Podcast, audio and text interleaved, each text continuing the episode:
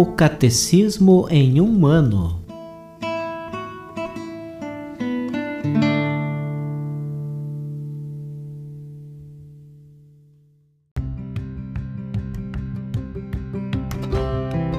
Olá, eu sou Yuri, seminarista da Diocese de Ponta Grossa, Paraná. Você está ouvindo o podcast O Catecismo em um ano Vamos ler todo o Catecismo da Igreja Católica ao longo de 365 episódios. Estamos utilizando a tradução em português apresentada pela CNBB em 2013, baseada na edição típica em latim de 1997. Baixe o plano de leitura por meio de um link que você encontra na página do Instagram O Catecismo em um Ano ou na descrição desse podcast.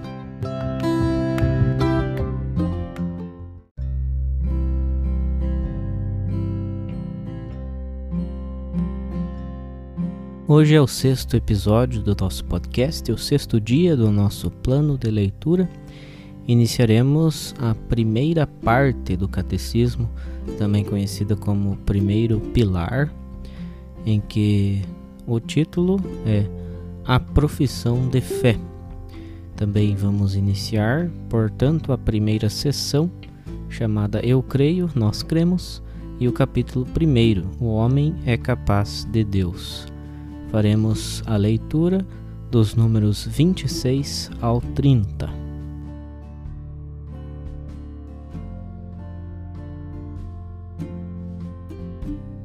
Primeira sessão. Eu creio, nós cremos. Quando professamos nossa fé, começamos dizendo eu creio ou nós cremos. Por isso, antes de expor a fé da Igreja tal como é confessada no Credo, celebrada na liturgia, vivida na prática dos mandamentos e na oração, nos perguntamos: o que significa crer? A fé é a resposta do homem a Deus que se revela e a ele se doa, trazendo ao mesmo tempo uma luz superabundante ao homem em busca do sentido último de sua vida. Por isso, vamos considerar primeiro esta busca do homem, capítulo 1. Em seguida, a revelação divina pela qual Deus se apresenta ao homem, capítulo 2. E logo após, a resposta da fé, no capítulo 3. Capítulo 1 O homem é capaz de Deus. Primeiro, o desejo de Deus. O desejo de Deus está inscrito no coração do homem, visto que o homem é criado por Deus e para Deus. Deus não cessa de atrair o homem a si, e somente em Deus o homem há de encontrar a verdade e a felicidade que não cessa de procurar. O aspecto mais sublime da dignidade humana está nesta vocação do homem à comunhão com Deus. Este convite que Deus dirige ao homem de dialogar com ele começa com a existência humana, pois se o homem existe é porque Deus o criou por amor e por amor não cessa de dar-lhe o ser. O homem só viverá plenamente segundo a verdade se reconhecer livremente este amor e se entregar ao seu Criador.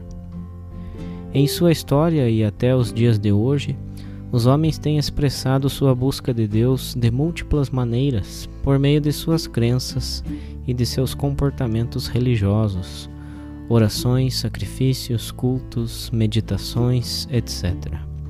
Apesar das ambiguidades que podem comportar, estas formas de expressão são tão universais que o homem pode ser chamado de um ser religioso. De um só homem, ele, Deus, fez toda a espécie humana para habitar sobre toda a face da terra, tendo estabelecido o ritmo dos tempos e os limites de sua habitação.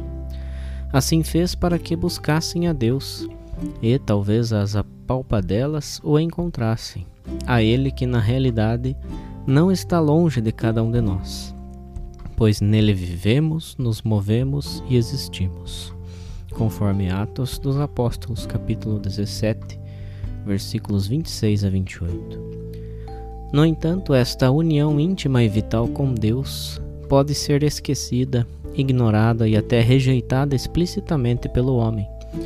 Tais atitudes podem ter origens muito diversas.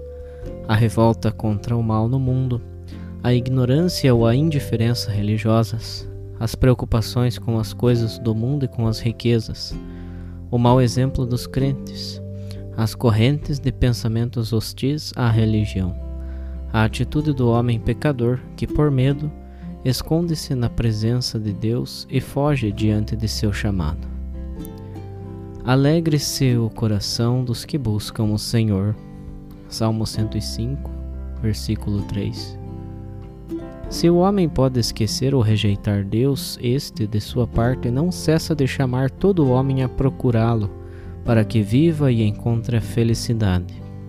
Esta busca, porém, exige do homem todo o esforço de sua inteligência, a retidão de sua vontade, um coração reto e também o testemunho dos outros que o ensinam a procurar Deus.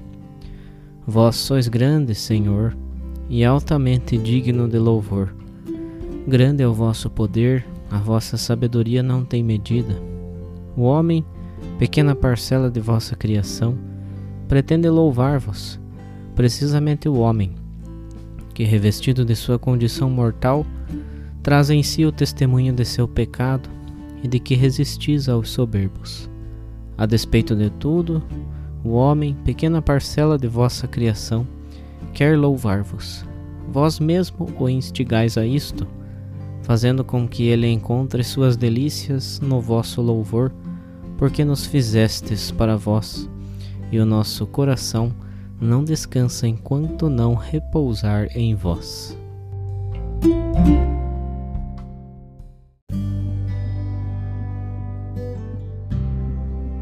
Como um comentário adicional ao Catecismo, vamos ler mais uma catequese do Papa Bento XVI para o Ano da Fé.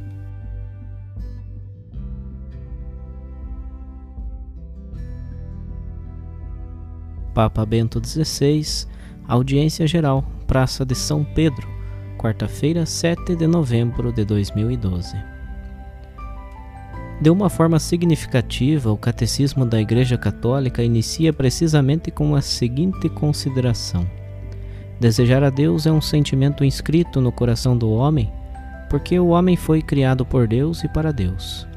Deus não cessa de atrair o homem a si e só em Deus é que o homem encontra a verdade e a felicidade que não se cansa de procurar. Esta afirmação, que também hoje em muitos contextos culturais parece ser totalmente partilhável, quase óbvia, poderia ao contrário parecer uma provocação no âmbito da cultura ocidental secularizada. Com efeito, muitos nossos contemporâneos poderiam objetar que não sentem minimamente tal desejo de Deus. Em amplos setores da sociedade, ele já não é o esperado, o desejado, mas sim uma realidade que deixa indiferentes face à qual nem sequer se deve fazer o esforço de se pronunciar. Na realidade, aquele que definimos desejo de Deus não desapareceu totalmente e apresenta-se ainda hoje de muitas formas ao coração do homem. O desejo humano tende sempre para determinados bens concretos muitas vezes tudo menos que bens espirituais. E todavia encontra-se face à pergunta acerca do que é deveras o bem, e por conseguinte, confronta-se com algo que é outra coisa, e não é o eu que o homem não pode construir, mas está chamado a reconhecer. O que pode deveras saciar o desejo do homem? Na minha primeira encíclica, Deus Caritas Est, procurei analisar como este dinamismo se realiza na experiência do amor humano, experiência que na nossa época é mais facilmente sentida como o momento de êxtase, de sair de si, como o lugar no qual o homem sente que é atravessado por um desejo que o supera. Através do amor, o homem e a mulher experimentam de maneira nova, um graças ao outro, a grandeza e a beleza da vida e do real. Se o que experimento não é uma simples ilusão, se deveras quero o bem do outro como caminho também para o meu bem, então devo estar disposto a descentralizar-me, a pôr-me ao seu serviço, até a renúncia de mim mesmo. Por conseguinte, a resposta à questão acerca do sentido da experiência do amor passa através da purificação e da cura do querer, exigida pelo próprio bem que se quer ao outro. Devemos exercitar-nos, treinar-nos, até corrigir-nos, para que aquele bem possa deveras ser querido. O êxtase inicial traduz-se assim em peregrinação, êxodo permanente do eu fechado em si mesmo para a sua libertação no dom de si, e precisamente dessa forma, para o reencontro de si mesmo, mais ainda para a descoberta de Deus. Através deste caminho poderá progressivamente aprofundar-se para o homem o conhecimento daquele amor que inicialmente tinha experimentado.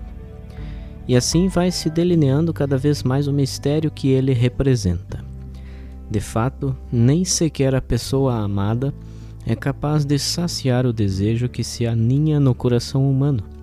Aliás, quanto mais autêntico é o amor para o outro, tanto mais ele deixa abrir a interrogação acerca da sua origem e do seu destino acerca da possibilidade que ele tem de durar para sempre. Por conseguinte, a experiência humana do amor tem em si um dinamismo que remete para além de si mesmo.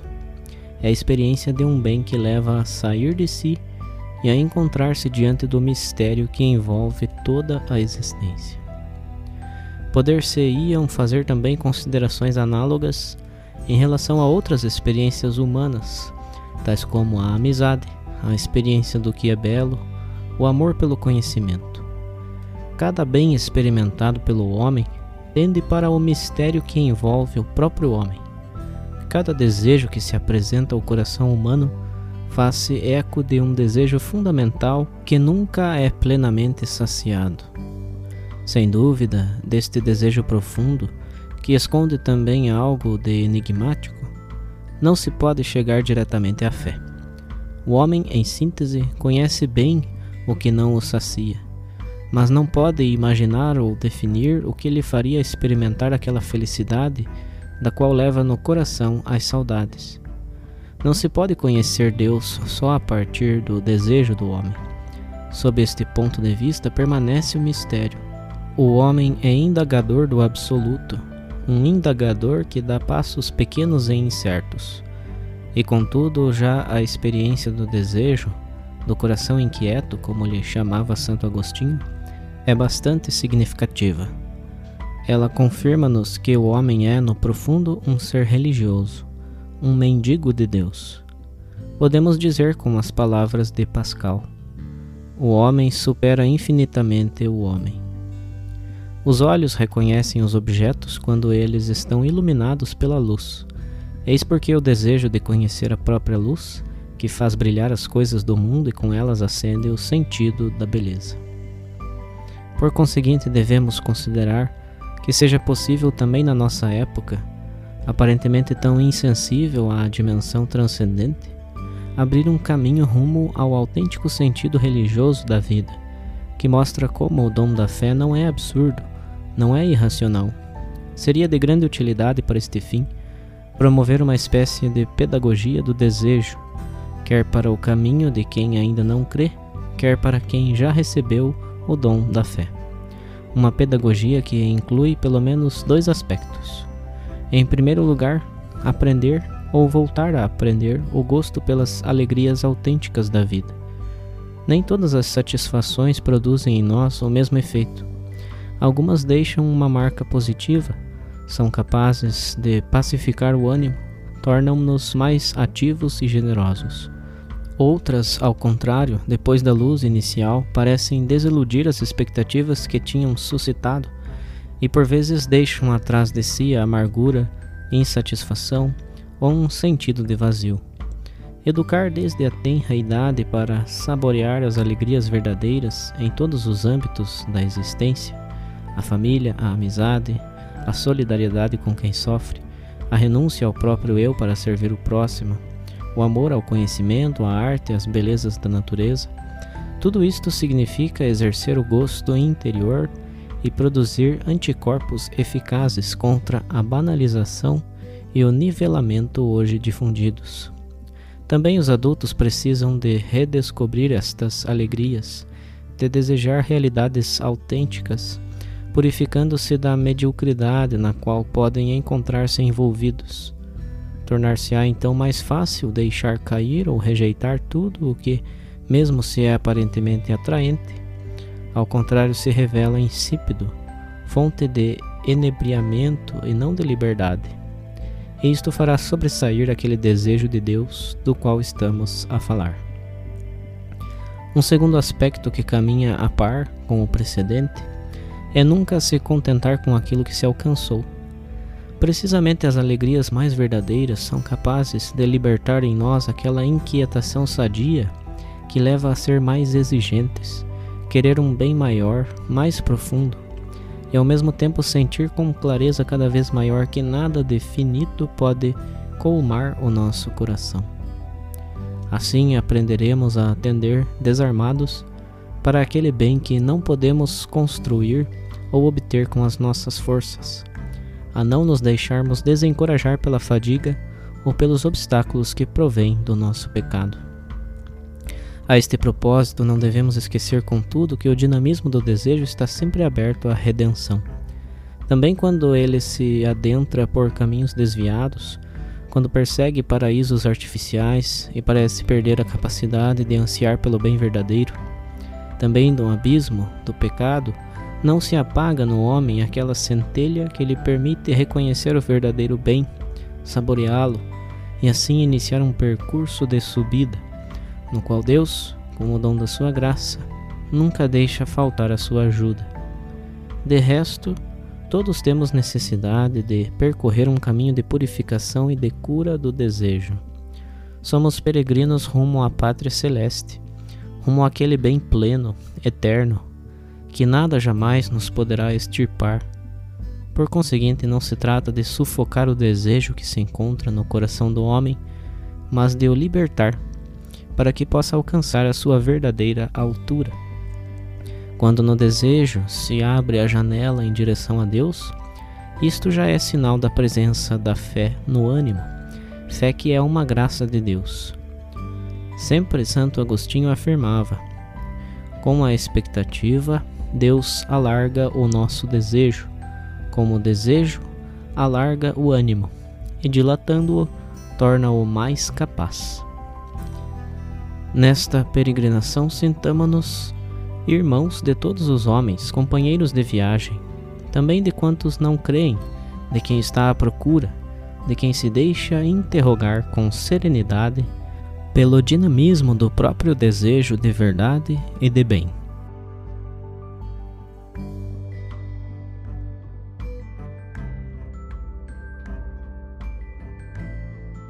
Os textos das catequeses papais encontram-se na íntegra no site da Santa Sé, vatican.va.